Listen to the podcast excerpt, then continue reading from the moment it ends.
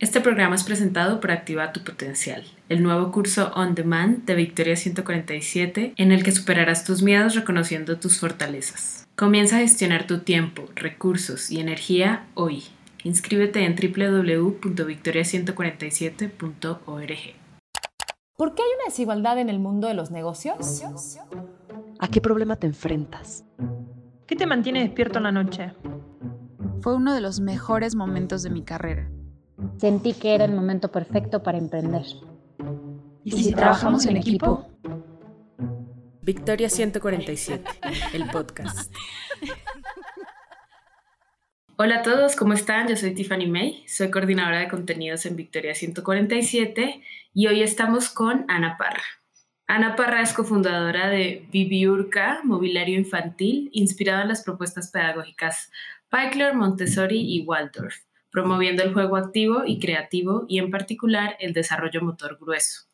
Hoy, además de vender en México, exporta a Estados Unidos, Canadá, Reino Unido, Kuwait, Dubái y Singapur. Quisimos invitar a Ana a este episodio porque se acerca el Día del Niño y queremos conocer qué diferencias y similitudes hay entre un emprendimiento cualquiera y uno para niños y porque necesitamos saber cómo logró plasmar su pasión en un proyecto sustentable y que a la vez da felicidad. Bienvenida, Ana. Muchas gracias, Tiffany. Estoy muy contenta de estar aquí con ustedes. Pues nosotras también de tenerte y, y, para empezar me gustaría que todas supieran, que yo y todas las que nos están escuchando supiéramos la historia de Viviurca, cómo nace, por dónde empezaste, qué necesidad viste que podías resolver pues Viviurca nace eh, hace 10 años, nace en el, bueno, ya este va a ser el onceavo año, hace eh, en el 2010, y en ese momento era un proyecto más desarrollado por, por mi socio y pareja, eh, enfocado en el diseño y construcción de áreas de juego para, para jardines, con poda responsable. Él, hacía poda de árboles y convertía esas piezas en, áreas para jugar para niños. En el 2000, a mediados del 2004, eh, nos vimos en la necesidad de darle un giro al negocio. Em, y ahí fue, yo ya, yo ya era mamá eh, de, em, de dos pequeñas, y ahí fue como, yo estaba mucho en grupos de Facebook como de mamás y de pedagogías alternativas. Y ahí fue donde identifiqué una necesidad eh, en, dentro del tema de mobiliario para desarrollo motriz grueso, pero cosas que pudiéramos tener dentro de casa. Entonces ahí fue donde eh, retomé algunas eh, lecturas que había yo realizado de las diferentes pedagogías, de las cuales está inspirada Viviurca, que ya lo mencionaste tú al inicio, y empecé a ver qué podíamos ofrecer de valor a la, audiencia o, a las mamás, ¿no? Yo al ser mamá de dos niñas pequeñas tenía una necesidad y, me, vi reflejada en mi necesidad la necesidad de muchas otras mamás y de ahí es donde surge esta, lo que actualmente es Viviurca. Ah, buenísimo. Eso está buena y tenemos muchas emprendedoras que que la inspiración o la causa por la cual despegan sus emprendimientos son porque son mamás. Entonces está bien bonita tu historia. Sí, gracias. Explícanos un poco también cómo entran en acción estas pedagogías que, pues, que revisaste y te pusiste a estudiar por años.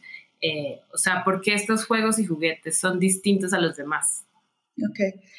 Mira, cuando yo me convertí en mamá, uno de mis principales objetivos era autoeducarme lo más posible para hacer un acompañamiento consciente de en aquel entonces mi, única hija, mi hija mayor. Y ahí fue donde yo empecé a estudiar mucho las propuestas pedagógicas de, Rudolf Steiner y lo que nosotros conocemos como la pedagogía Waldorf. Eh, y ahí quedé cautivada por este tema de em, crear espacios para los niños donde durante el primer septenio ellos se sientan que el, mundo es bello. Entonces hay, un, hay toda una parte de los materiales de origen natural que, estimula que estimulan sus sentidos, de eh, permitirles el desarrollo de la creatividad, del juego eh, libre. Y eso hizo una resonancia muy fuerte conmigo y, eh, con, y con, la forma en cómo nosotros estábamos criando a nuestra hija.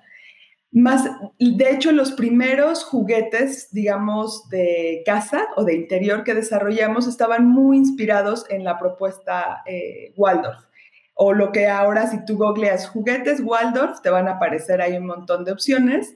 Y justamente están pensados en, en que son piezas que no tienen, se, se llaman juguetes como sin acabado, Em, o de imaginación abierta. Entonces son piezas que permiten que el niño las utilice de muchas formas distintas de acuerdo como al, al, juego del día de hoy. Por ejemplo, hacemos una colección de bloques de madera que venían de ramitas, de tronquitos, hermosa, y los niños la podían, niñas y niños podían utilizarlos de muchas formas distintas para su juego.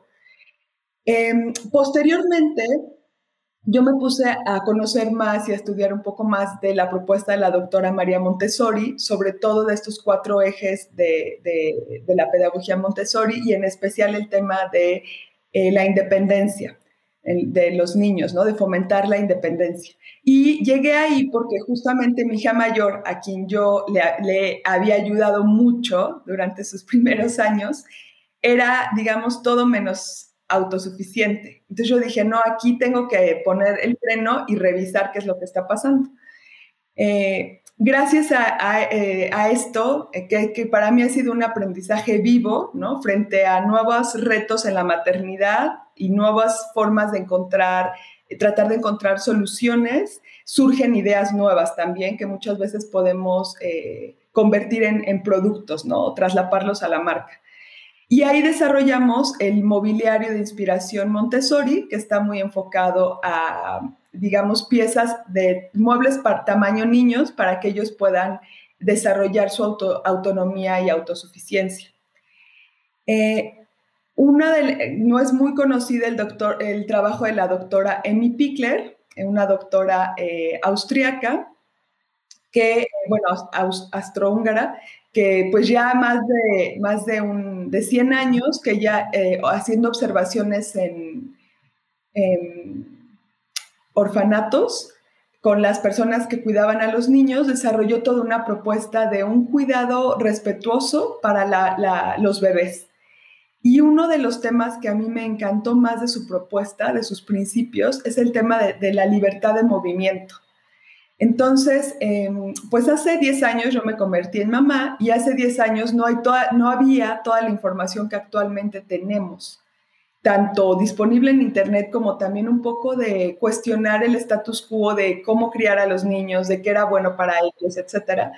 Entonces, a mí este tema de la libertad de movimiento eh, se me hizo siempre muy, pues muy apasionante, además de que, de que eh, mi, mi esposo, que es alemán, eh, siempre ha sido muy pro a eh, permitir que los niños se jueguen libremente en el bosque, trepen, ¿sabes? Como exploren las habilidades de su cuerpo. Y entonces tenemos una línea eh, desarrollada en, hay, hay, mobiliario que es netamente siguiendo los principios de la doctora Amy Pickler y hay mobiliario que nosotros adecuamos digamos, eh, complementamos a lo que ella ya había propuesto, pero tomando muy en cuenta estas, estos principios. De, establecer un espacio seguro donde los niños pueden explorar libremente, eh, de eh, permitirles poner a su alcance diferentes mobiliarios donde desde pequeños ganen confianza, conozcan su cuerpo, lo fortalezcan y esto tiene un impacto muy importante en el desarrollo ya de la vida adulta. Ok, está buenísimo. Tus clientes principales deben ser papás, me imagino, pero ¿cómo se involucran ellos, los niños, en el proceso de la creación? ¿Tienen feedback, los prueban? ¿Acaso son tus hijos como los primeros eh, clientes o cómo, cómo se involucran los niños ahí? Eh, sí, digamos, las primeras testadoras de juguetes han sido mis hijas, ¿no? Eh, que, desde muy pequeñas, bueno, sobre todo a la pequeña es a la que realmente le tocó crecer con Viviurca. Las dos mayores ya, ya tenían cuatro y dos años, sí, sí crecieron con Viviurca, pero no desde bebés. Entonces, cuando teníamos ideas nuevas, hacíamos prototipos y las poníamos a jugar, ¿no? Y a observar, y después a los amiguitos, ay, oigan, a ver, ¿no? Y, observar cómo, cómo jugaban y cómo em, interactuaban con el juguete. Hay una de las piezas que es la, el trepador bibiurca que se cuelga de un árbol o del techo, de una terraza, que la verdad fue de las primeras piezas que hicimos y nos encantaba ver cómo los niños, o sea, jugaban de una forma que decías, wow, o sea, a veces había cuatro niños así trepados, cinco, dando de vueltas, súper felices, súper confiados. Entonces, hay una, sí, eh, eh, los juguetes que hemos estado desarrollando, eh, las niñas han sido las primeras testadoras, ¿no? También ha habido juguetes que han surgido a partir de observar, bueno, muchos de los juguetes yo los he diseñado y han surgido a partir de observar a las niñas jugar, ¿no? O sea, como recuerdo, tenemos una pieza que se llama el puercoespín de colores y me acuerdo que en esa época mi esposo estaba haciendo un perchero, ¿no? Un perchero de madera, pero de, con las formas de las ramas, ¿no? Como una pieza muy especial. Y en ese entonces nuestra hija eh, mediana tenía como un año y medio y empezó a jugar a meter y sacar las perchas, porque no estaban todavía fijas. Entonces yo estuve un rato observándola y estaba súper entretenida, ¿no? O sea, sí las metía y con mucha paciencia buscaba cómo entraban. Y ahí dije, ya sé, voy a hacer un juguete donde el niño pueda justo eh, este, eh, desarrollar la motricidad fina y la concentración, ¿no? Pero que además sea de colores para que tenga este estímulo durante los primeros eh, años de vida que aprendan los colores, a reconocer, que tenga diferentes tamaños. Entonces ha sido como un ir y venir, ¿no? Por un lado los prueban, pero también por otro lado ellos son los que nos, o ellas son las que nos han inspirado a hacer cosas nuevas. Y también muchas, mucho de lo que recibimos de cómo los niños usan sus juguetes nos inspiran a decir, ah, claro, esto también se puede hacer así, ¿no? Que ya es como que nosotros diseñamos un juguete pensando que va a tener ciertos beneficios y además de eso, la gente, más bien los niños, que son los usuarios, terminan encontrándole mucho más beneficios. Y eso es lo que me encanta porque son piezas versátiles que estimulan la imaginación. Claro, y eso está buenísimo. O sea, me pongo a pensar como lo entretenido que es hasta para un adulto, como tener esa, esa conexión con juguetes de madera que, que, te recuerdan pues al mundo real. Y hasta me gusta mucho esa, pues, esa idea y esa visión que ustedes traen. Ahorita que estabas hablando de, de cómo veías que habían otras maneras también de construir otros juguetes desde el input que te dan los niños, ¿Cómo te ha cambiado a ti trabajar en Bibiurca? O sea, ¿qué, ¿qué rescatas de trabajar con niños y de trabajar pues en un emprendimiento para niños? Eh, ¿Acaso eres más creativa? ¿Te has hecho más empática? ¿Te diviertes más? Em, pues hay una parte que, que sí tiene que ver con la, la creatividad, ¿no? Y como esta parte del ser lúdico, eh, realmente quien me inspira mucho a ser lúdico es, es mi, mi esposo, que es, que es, una persona como súper lúdica y le encanta, así un adulto que juega mucho. También mis hijas. Eh, siento que para mí em, el trabajar en un proyecto para niños o el, el, lo que representa para mí Viviurca es la posibilidad de inspirar a otras familias a, vivir una forma distinta, a observar las necesidades de sus hijos, como a, permitir que la creatividad y el juego estén en el día a día en las casas. Hay, una, hay algo que me, que me aporta mucho y que tiene que ver con trabajar con colores. Eh, a mí, yo he desarrollado todas las paletas de colores que tenemos en la marca y yo me di cuenta que al principio solo teníamos como una paleta extendida de arcoíris y me, y me, di cuenta el bienestar que yo sentía cuando veía esos juguetes a mi alrededor, ¿sabes? Como la alegría.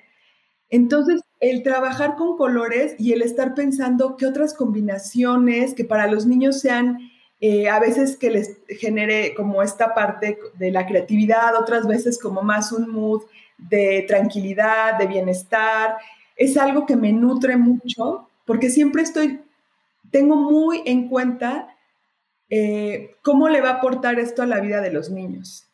También de los padres, obviamente, porque eh, ahora pues que vivimos retos distintos, pues también tengo muy en cuenta la necesidad de los padres. Eh, siento que sí me ayuda a mantenerme creativa. En realidad me considero una persona creativa. Este, pero el trabajar el tema de niños es también estar mucho observando qué es lo que a ellos les gusta, qué retos tienen actual, qué retos actualmente tiene la infancia en el mundo eh, y a partir de ahí, ¿qué puedo aportar yo como persona, como desarrollador, o sea, como creador de juguetes y como marca para provocar un impacto positivo?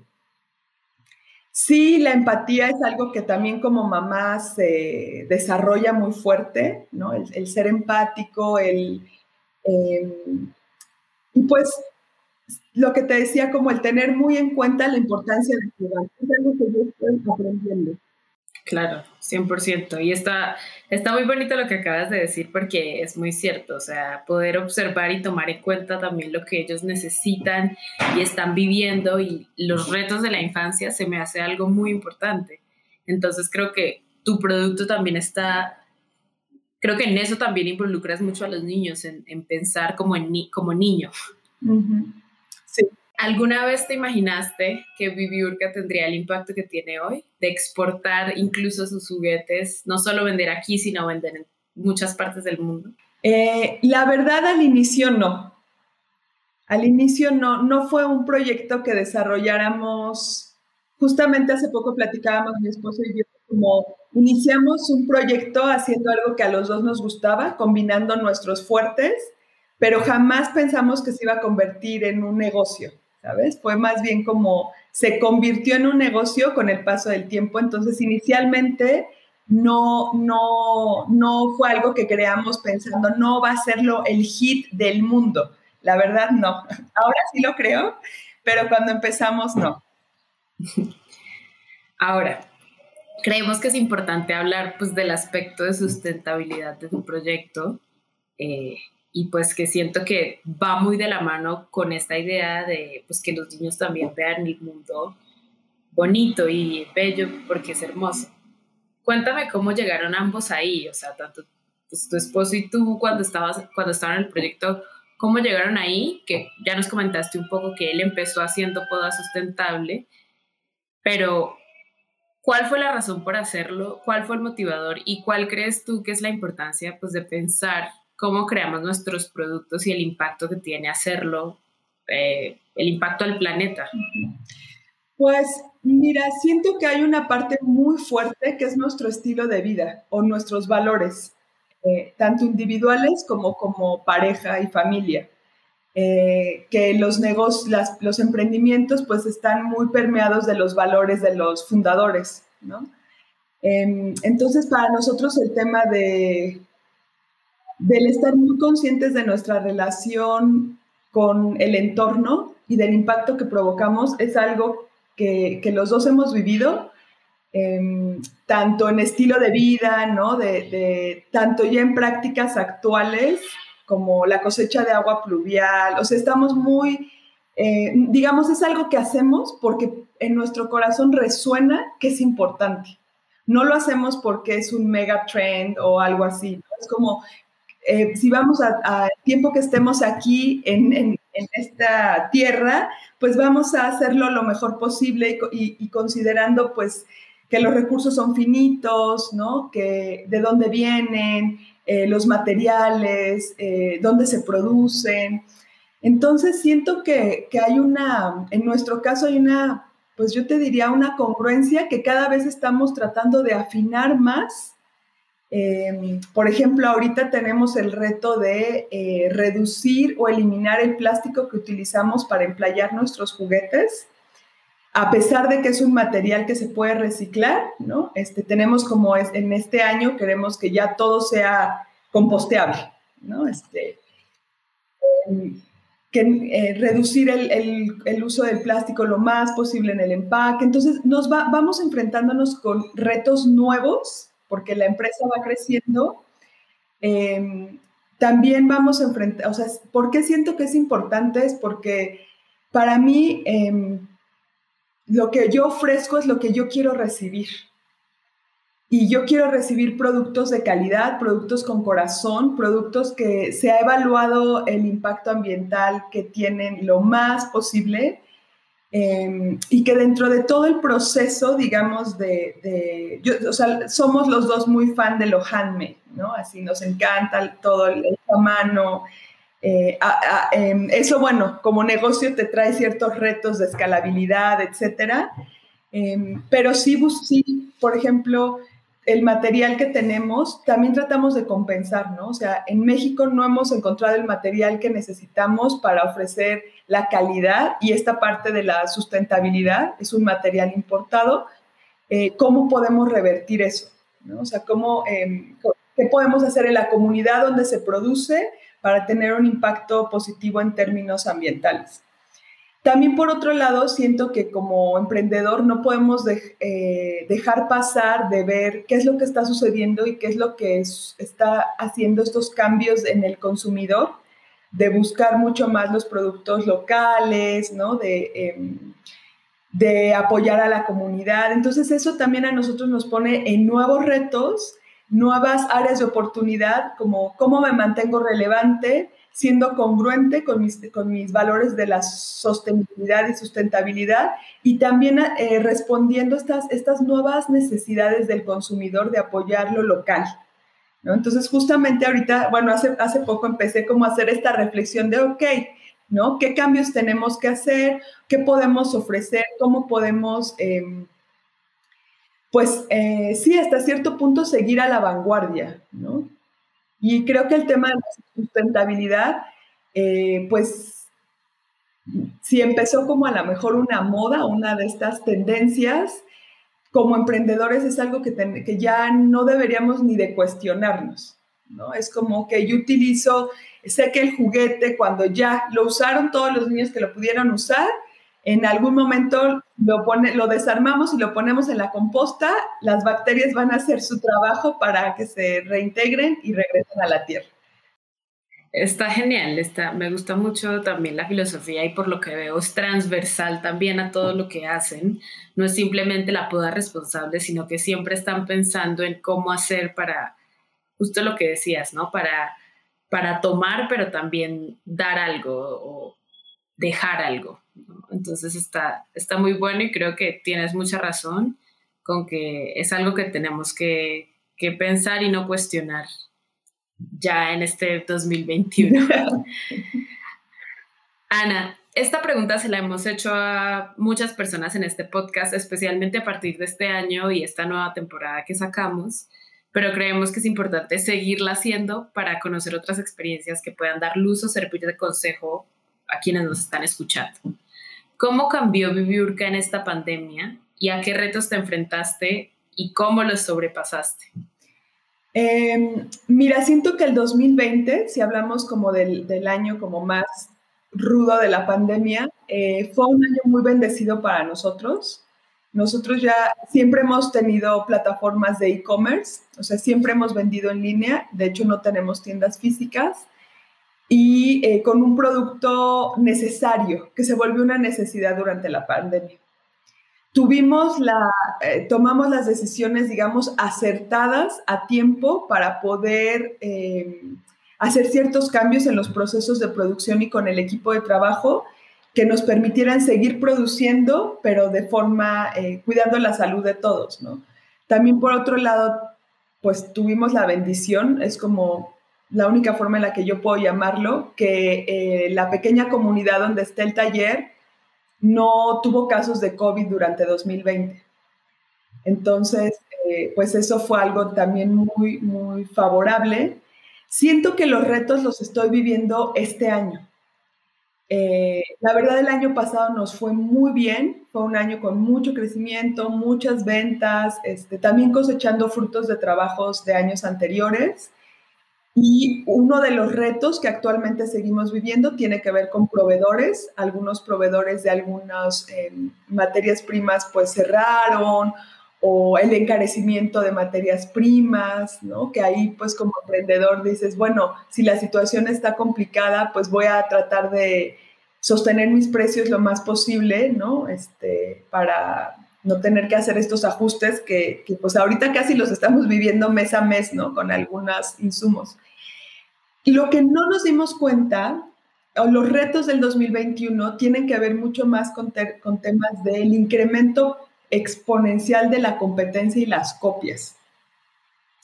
Entonces, eh, digamos, Vivir, que es una marca reconocida a nivel internacional, como una marca, eh, mm, digamos, que, más allá de, de, la necesidad que satisface los padres y en los niños, eh, toda la historia que tiene detrás y lo que aporta es un gran diferenciador. Pero a la vez de que había esta necesidad mundial de los papás haciendo home office, los niños haciendo homeschooling, pues empezaron a surgir muchísimas, eh, muchísimas eh, propuestas, muchas copias de Viviurca, lo cual es la verdad muy triste para mí como emprendedora y muy desgastante emocionalmente. Em, y entonces, ahora, actualmente, es como hacer todo este trabajo de marketing, de, branding, ¿no? Como de decir, de volver a posicionarnos como la empresa eh, pionera e innovadora en todo este tema de, mobiliario y juguetes de madera eh, que, promueven el desarrollo eh, motriz y el juego activo. Entonces, sí, este, este primer cuatrimestre ha sido un, cuatrimestre de muchos retos. Me encantan los retos porque también es como no dormirse en los laureles. Eh, también estamos viviendo los famosos dolores de crecimiento.